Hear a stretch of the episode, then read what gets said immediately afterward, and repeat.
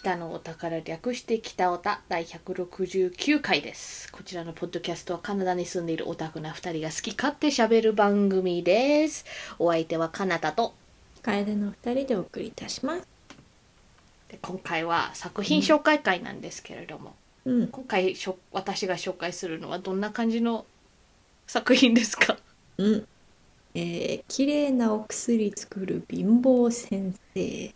わー多分これ聞いて、楓ちゃんはちょっと多分綺麗なお話を想像したんじゃないかなとはちょっと勝手に思っちゃうんですけどどうですか、あー、綺麗なお薬うんっていうと、なんか、どっちのもあるなとは思っていた。あなんか、すごい、なんかこう、なんだろう、ガラス瓶に入ったような、なんか、うんうんうんうん。のねと、なんかあなんか、クリスタルメス的なやつとか、あれも一応綺麗なんだろうなーどっちもそうですよね、うんうんうんまあ、それを狙って書いたんですけれども、うんうんうん。今回は後者の方ですね。クリスタル。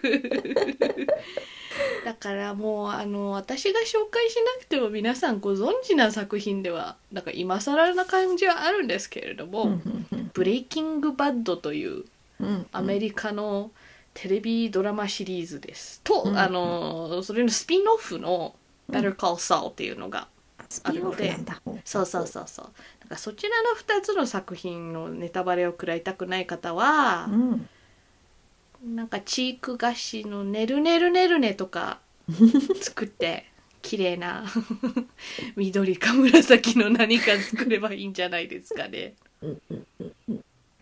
というわけで「ブレイキングバッド」はうんいつから始まったんだっけ？私もあのー放送当時は見てなくてうんうん。今も多分あるネトフリになんか一気見した感じで。なるほど。結構量すごくないっけ？5シーズン。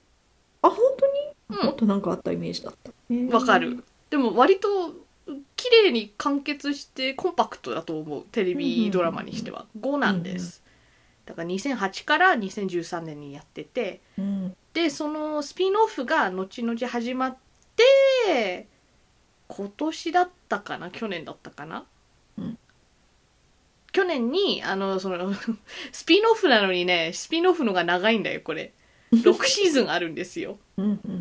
それでだから2015から2022で、まあ、去年終わったのが今ネットフリーであのファイナルシーズンが来たので見終わった感じなんですよね。うんうんだからちょっとそういうタイミングで私は紹介したいなと思うんですけれども、うんうんうん。ブレイキングバッドについてはどれぐらい知ってますか？あのー、確かうん。1話をうん。見て、うん。ちょっといいやってなっちゃったやつなんだ。うんうん。ねだからまあなんかす先生が、うん。えっ、とキャンピングカーみたいなのでああはいはいはいはい。か作ってるようなイメージ。ああもう1話でそう出てたか。なんかそれが発覚したみたいなこんなの作ってんのみたいなので終わったようなイメージあなあそっかそっかそっ確か、うん。あのなんかブレイキングバッドの各シーズンでねうんうん。やる手法としてなんかこう1話でそのシーズンが最後どうなるのかを見せて、ああなるほど。そうそうそう。だからシーズン1に限らず他のシーズンでも結構その最終話どうなるのかでも最終話だけ見せられても意味わからないがどうしてこうなったのか。うんだからそれここがゴール地点なんですよと見せつつまた最初にスタート地点に戻ってそこから順を追って最終的にそうなる。なぜどどうそうなったのかみたいな。別にねブレイキングバッドが発明した手法ではないと思うんですけれどもうんうん。まあそういうやつをやるのでそういう意味じゃ1話だけ見たらさらにトンチンカンかもね。1話の最初の方なんかわわけわからんみたいな。うんうんなんでこうなるのみたいな。それはみんなわけわからんのだけれども。うんうん。まあ本当あの有名なシリーズすぎてさうんうん。だから私も見る前に知ってた情報はなんかがんのステージが結構末期の先生なんだよね。うんうんうんそれだからがんも発覚したし家もローン返せないぐらい貧乏だしみたいな。うんうんそういう理由でちょっとお薬。科学の先生だから実験とかはね、お得意だからなんかこうちょっとあの収入を副収入 副業として。クリスタルメスって日本語で何？覚醒剤？えなんだろう。そういうところも情報入ってこないっていうあね。あね。うん。でもそういうお薬を作ろうかなってうん。いうお話って聞いてたから。うんうん。私はね最初はなんかあなんか貧乏でもうほんと最終手段でこれしかないと家族を食わせるためにはこれしかないみたいな、うんそういうこう先生をかわいそうな先生を応援したくなるようななんかお話なのかなって思ったんですけれども。そうじゃないんですねこれは。この先生いやもちろん末期がんとかさ先生っていう職があるのにうんこれリアルなね現実の問題でも割と重要な仕事じゃんある意味。なんか子供、未来の子供たち社会を担う子供たちに教育を与えるという場なのにそういう意味では教育者って割と給料がお賃金が安い職業だから、うんうなんかそういうところで同情じゃないけどさなんか応援したくなるようなドラマだと思ったらうんうん。まあそういう境遇はかわいそうではあるんですけどこの人クズいです。クソっぽいです。ちなみにクリスタルメスはシャブとかスピードなどです。だそうです。どうでもいいんだけれど Google トランスレートではクリスタルメスって入れたらクリスタルメスってそのまま出たのでお前は仕事してねえなって思う。違う。クリスタルメスって言っても日本語では通じないんだよ。おバカ。だからそのそのウォルター・ワイトっていうねこの先生が主人公なんですけれども、科学の先生やってるんだけれども、うんうん。そうじゃなくて本当だったら研究とかもしくはその研究をもとにした企業とかみたいな話もあったんだけれど、あるある事情があってあの描かれるんだけれども、なんかそのパートナーが2人いたんだけれどそういろいろな事情があったからちょっと身を引いたらそっちは今でもバカ売れしててうん。超お金持ちになってるのに自分はこういう貧乏で惨めな境遇になってるとかうん。うん。そういうこともあるんだけれども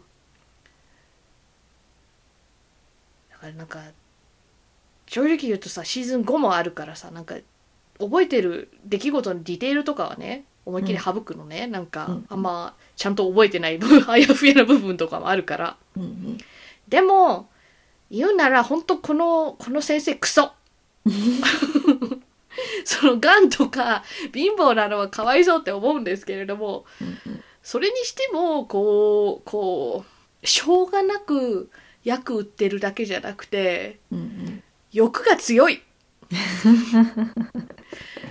もうそこまでやらんでええやろみたいなこともやったりさ。うんうんそれとあのこのウォルター・ワイトがメインなんだけれども、うん。まあほぼメインだと据えていいと思うのがこのジェシー・ピンクマンっていうその元彼の生徒だった。けどうん。今はもう特に卒業してて、で今はなんかチャランポランな人生を送ってるからなんかそのジェシー・ピンクマンと一緒にこの薬作り副業をやるわけなんですよ、要するに彼はなんかこうストリートをなんかいろいろそういうコネとかあるだろうみたいなやつで、だからなんかジェシーに対して不必要に辛く当たったりもうこのこの先生すぐ怒るうん。ウォルター・ワイトは。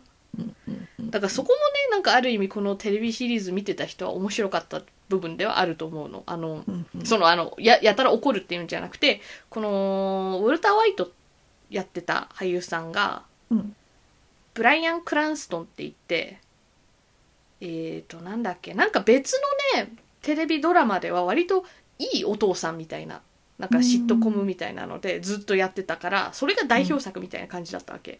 だからそれと真逆なわけよこのウォルター・ホワイトってのは。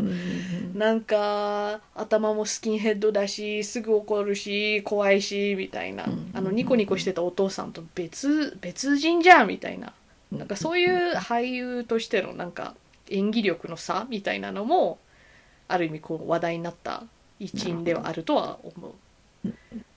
でも本当に嫌なやつで。だから私はどっちかというとこうジェシーがかわいそうっていうので見てた感じ。なるほど。何回もねジェシーよし今度こそ手を引くぞみたいなやめるぞみたいな。うんうんでも金がいいんだよ。金はあるんだよ。でもこんな最悪な労働環境で金はあるとはいえどもさそれ以外のなんかトラブルとかストレスがやっぱ満載な職場だから、あと人死にがすごい多い職場だから。なんかそれを差し引いたらそのお金の意味あるのかみたいな感じなんだけれどもだからなんかなんかこの2人のそのなんかくっついたり離れたりみたいなのが、うん私の主に「ブレイキングバッド」を見続ける理由ではあった気がする。うんうんでその「ブレイキングバッド」に出てきたなんかこうちょっとグレーっつうか黒寄りのグレーの なんかすごい油ぎっしゅな弁護士がいて。でその弁護士を中心としたのがスピンオフの「Better Call Saul」っていううんやつなんですよね。うんでこちら「Better Call Saul」っていうのはなんかある意味この「ブレイキングバッド」の前日談にもなってるしエピローグにもなってるんですよ。だからブレイキングバッドは終わってこの弁護士もどういう目にそのブレイキングバッドの時間軸の中ではどういう目に遭うか分かってるわけじゃん。うんうんでもその前にどうしてこういう油ぎっしゅな黒い感じの弁護士になったのかみたいなだからべ、うんうん。ソウルオリジンみたいな感じのお話もあって、で同時に、まあ、ブレイキングバッドハッピーエンドにはならないんですよねやっぱり。そうか。やっぱりね。うん。だからそのその最後のクライマックスのいろんなものがダメになっていく過程でこの弁護士もそれに巻き込まれたわけだから、うんうん。それで逃亡する身になったわけですよ。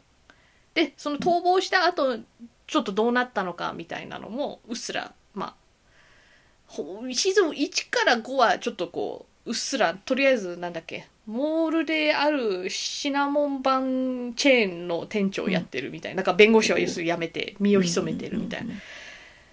だからなんかで最終的にその後本当どうなるのかみたいなのをシーズン6の最後の方で描いてるみたいな感じで。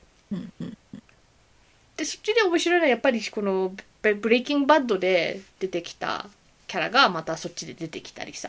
うんそのブレイキングバッドでもうすでに知ってたからなんか一緒に登場してたけれどもそのどういう出会いだったのかみたいなのとかもめっちゃ見るからブレイキングバッド好きだったらやっぱり Better Call Saul もすごい楽しめるとは思います。うん。ただどっちもやっぱダウナー系の作品ではあるよねとは思う。なるほどね。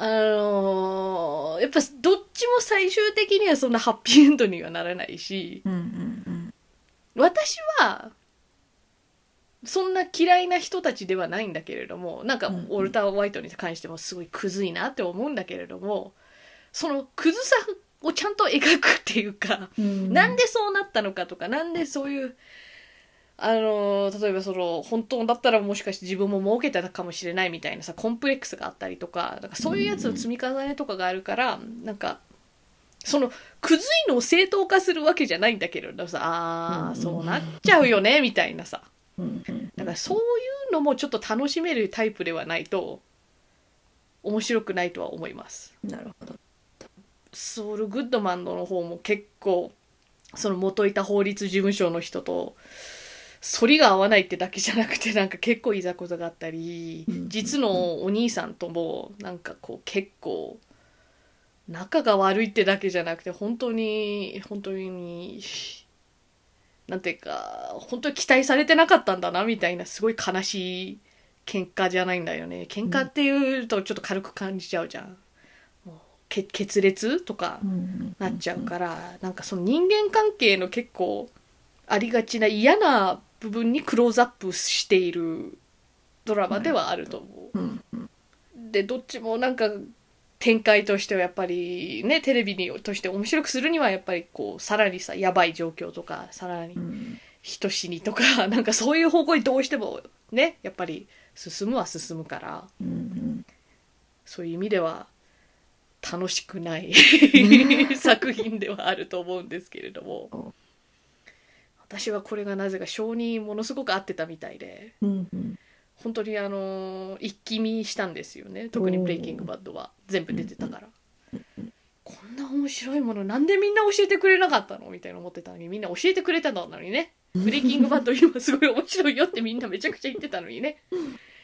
はあなんかもうジェシーを応援してたって言ってもジェシーも結局はやっぱり役の売人やってたりさうんうんちゃんと定職探さないとかさ。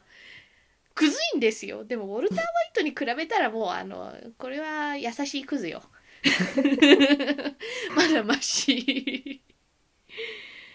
それとかあとあのこれは盛大ネタバレになっちゃうんですけれども。うんこうあのジェシカ・ジョーンズってドラマがあったの知ってる？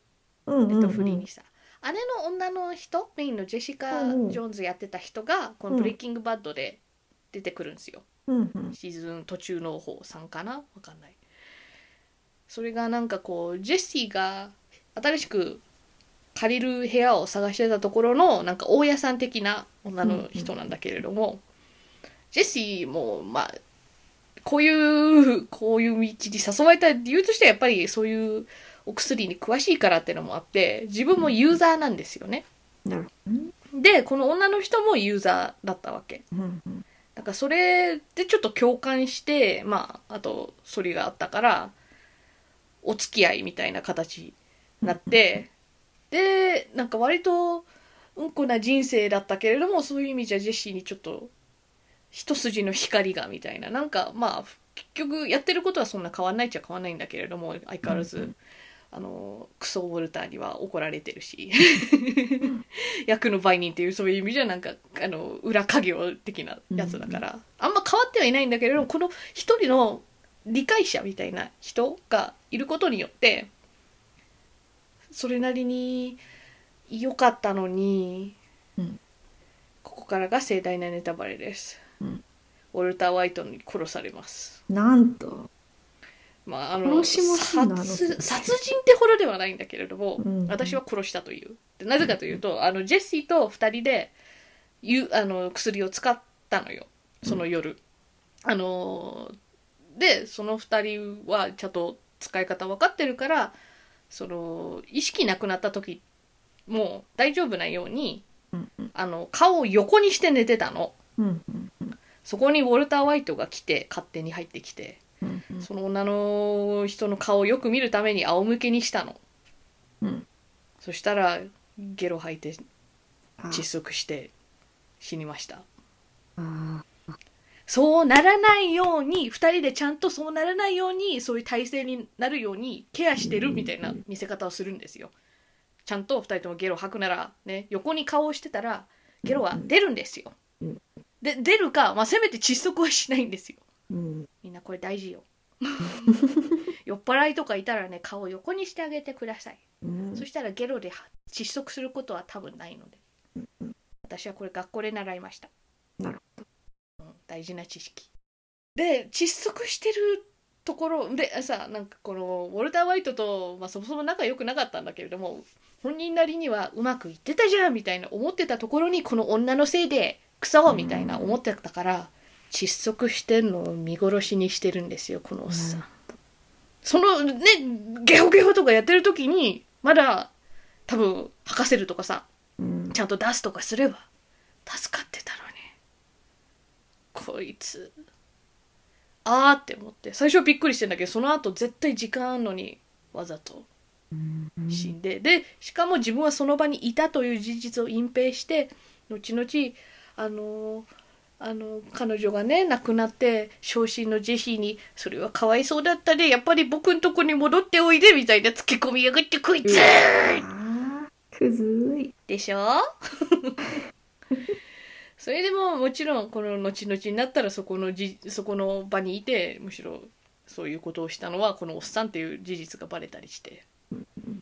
だからもうなんかそういう嘘とか人間のなんかそういう妬みそねみみたいなのがもう交差しまくってるし。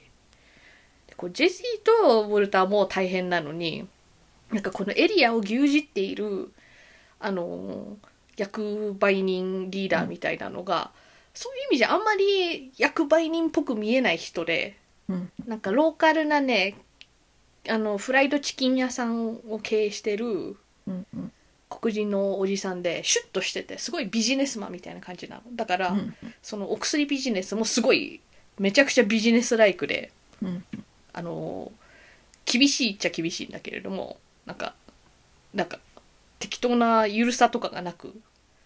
でもその人ももっと上のなんかやっぱりメキシコのカルテルのリーダーに従ってそのこここのテリトリーを与えられてるみたいなさ、うん仲介の人ではあるんだけどでも実はそのそのカルテルのリーダーと因縁があって虎視眈々と首を狙ってるみたいなそういう薬大戦争みたいな、なんかそういうそっちの方がもうちょっと政治的ななんかこうこうこういう派閥があってとかうんそういう面白さも盛り込まれてるしうん。その弁護士もなかなかねこの本編の方でもいいキャラしてて面白いし、うん。あと私が好きなのはなんかそのそのチキンおじさんに割と使えてる、でも他の人のね割と用事もいろいろやってくれる便利屋みたいなおじいちゃんがいて。うんうん。あの割と年いったおじいちゃんなんだけれども元は警察官だったらしいんだけど、ほう。なんか賄賂受け取っちゃってそれ以来はこう闇家業の方に回っているおじいちゃんなんだけどすごい孫思いのねおじいちゃんなんですよ。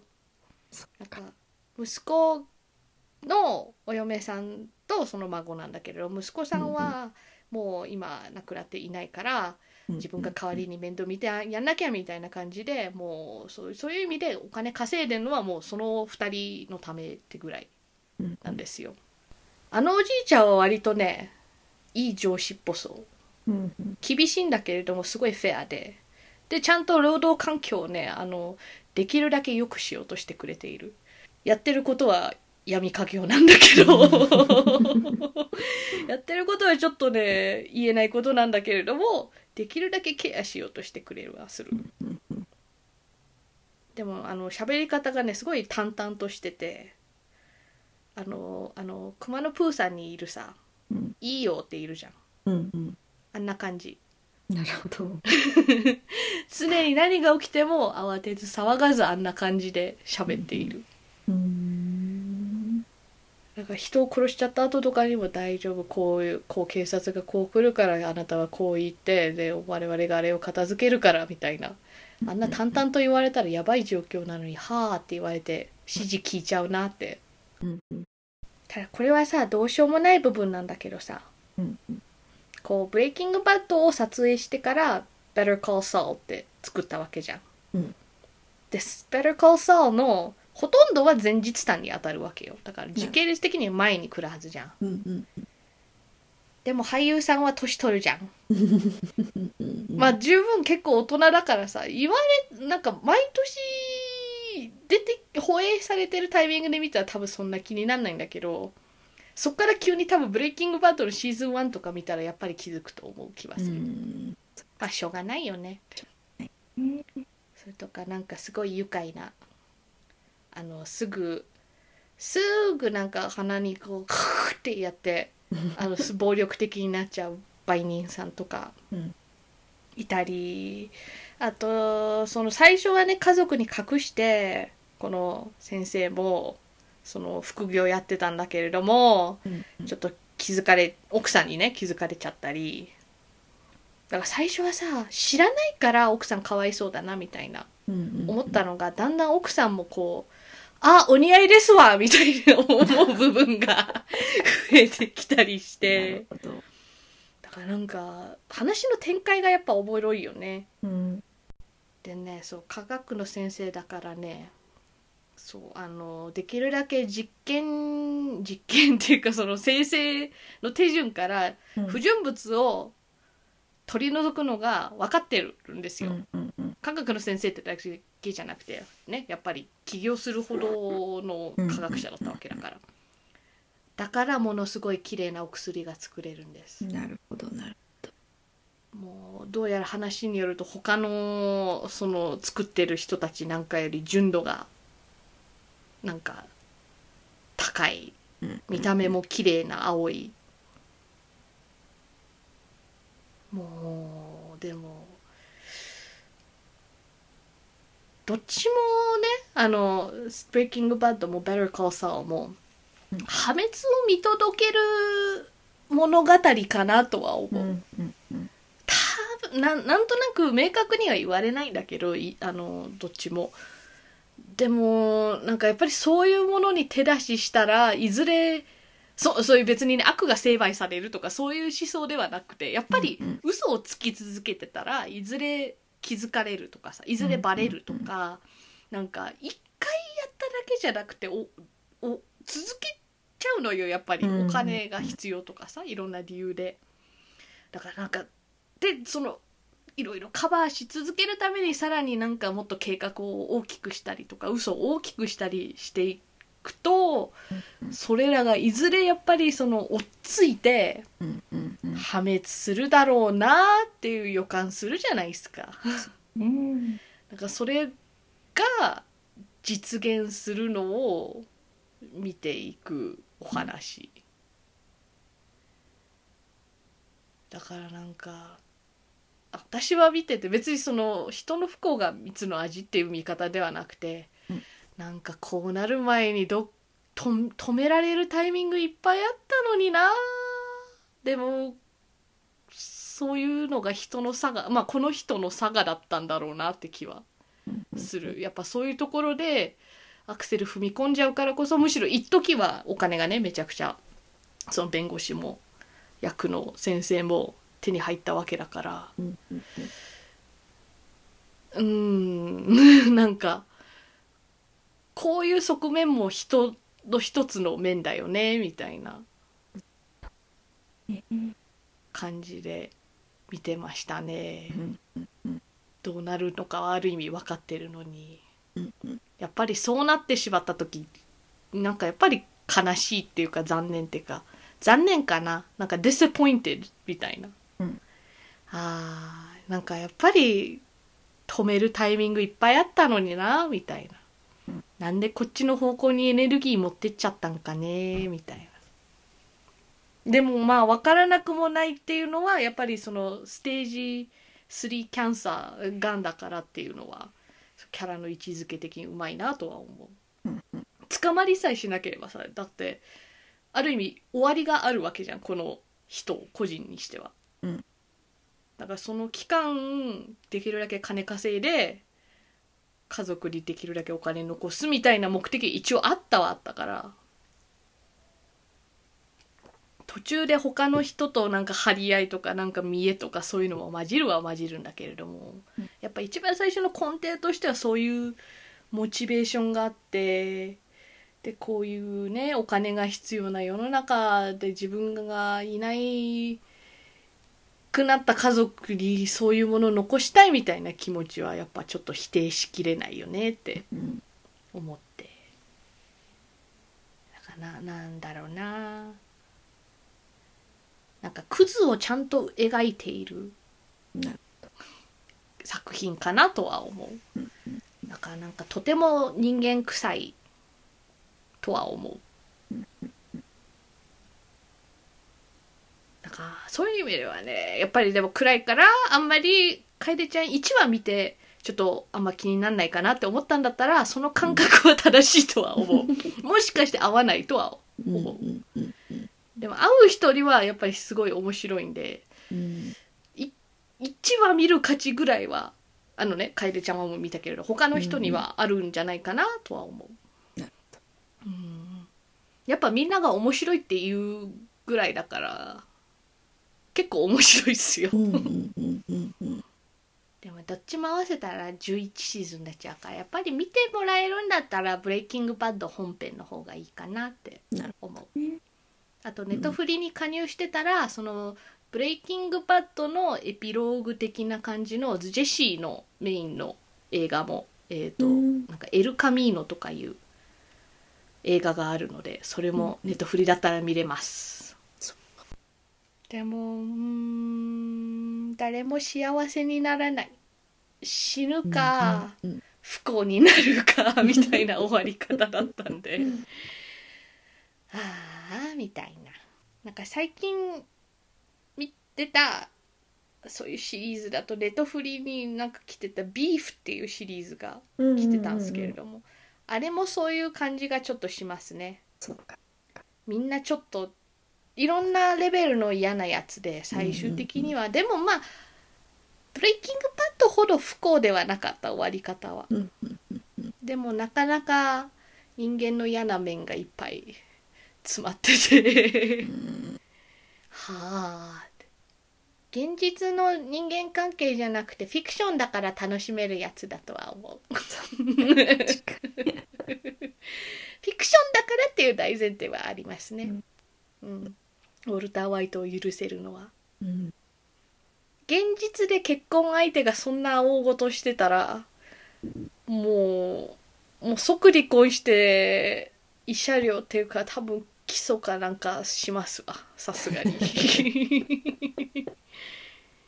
というわけで1話見たって言いましたがどうですか？続きは気になりますか？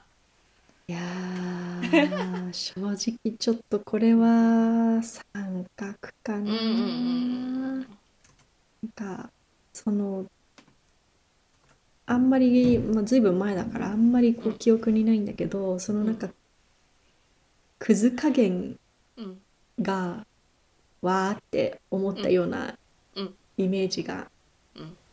なんとなく湧き上がってきたから話を聞いてて。うん。うん。多分うんそれが受け入れられないとうんうん。ずっとそれが続くのは辛そうだなとは思う。続くどころか悪化しますからね。あのクズ加減は。やっぱり最初はちょっと先生レベルのクズだったのが最終的にはあの一大役ネットワーク親分レベルのクズだから。いろんなことに手を染め続けだからやっぱりそこが無理ちょっとなって思うんだったら多うんう分ダメです。それはしょうがない。でもあの彼女殺したウォルター・ワイトのクズさに共感してもらえたなら私はそれで満足です。嫌なやつでしょ？嫌なやつですね。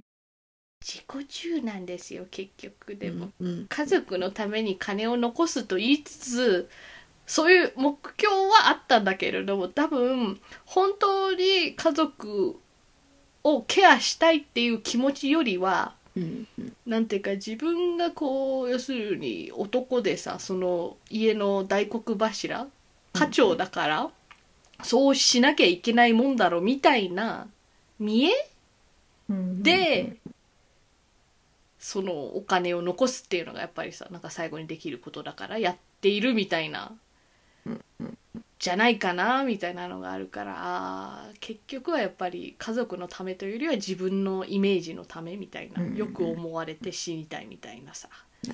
うんはあぽいわお前ぽいわみたいな。思いましたね、うん。でもこの話聞いて面白いなって思えた人はうん。ぜひ見てみてください。ねえ。えー、北オタはお便りを募集しています。Yes! ターで、ハッシュタグ北オタでつぶやいてください。はい。では、お相手は楓と、かなたでした。それではまた次回。さようなら。なんかさ、私の気のせいかもしんないんだけど、やっぱコロナ禍の間、こう映画出すのも。